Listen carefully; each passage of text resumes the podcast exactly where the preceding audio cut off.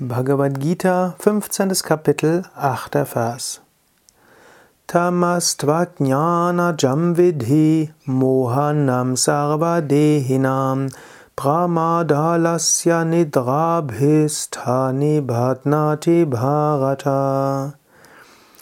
Wenn Gott als die individuelle Seele einen Körper erhält und wenn er ihn wieder verlässt, nimmt er sie und geht mit ihnen, so wie der Wind die Düfte von ihren Samen, Blumen und so weiter nimmt.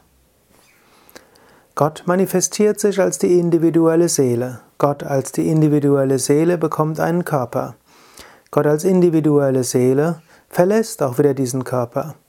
Er geht in den Körper hinein, er lässt, verlässt diesen Körper, geht in einen anderen Körper hinein. Und während Gott durch die verschiedenen Körper geht, macht er verschiedene Erfahrungen, so wie der Wind, der ja unberührt ist von den Objekten, wo er ist, auch die Düfte mitnimmt und auch die Samen mitnimmt. Wind ist wie ein Beispiel. Der Wind bläst mal hierhin, er bläst mal dorthin, er wandert weiter. Er erfüllt einen Moment lang ein Tal, dann geht der gleiche Wind weiter in den Berg, er geht hinunter in das andere Tal. Es ist der gleiche Wind, der überall hingeht, der gleiche Luftzug. Er nimmt auch verschiedene Düfte und Samen mit sich und legt sie wieder ab.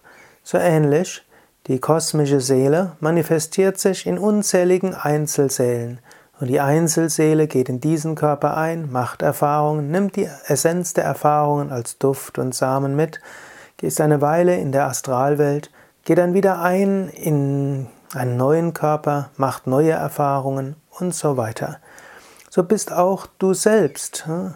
Gott manifestiert, der Gott kommt in diesen Körper als du, als Individualität.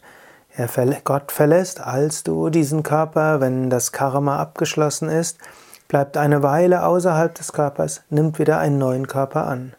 In diesem Sinne sei dir bewusst, nicht du selbst bist verantwortlich für alles, was so geschieht, Letztlich ist es Gott selbst, der durch dich hindurch wirkt, der sich manifestiert als du.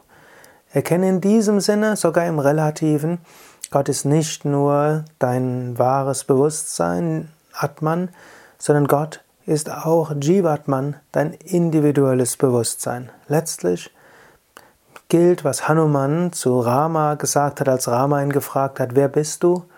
Auf der physischen Ebene bin ich Diener von dir. Auf der geistigen Ebene bin ich ein Teil von dir. Auf der höchsten Ebene bin ich du. Im Alltag fühle dich als Diener Gottes. Dann sei dir bewusst, dass du in deiner Individualität ein Teil Gottes bist. Und sei dir schließlich bewusst, dass du im höchsten, in deinem höchsten Bewusstsein Gott selbst bist.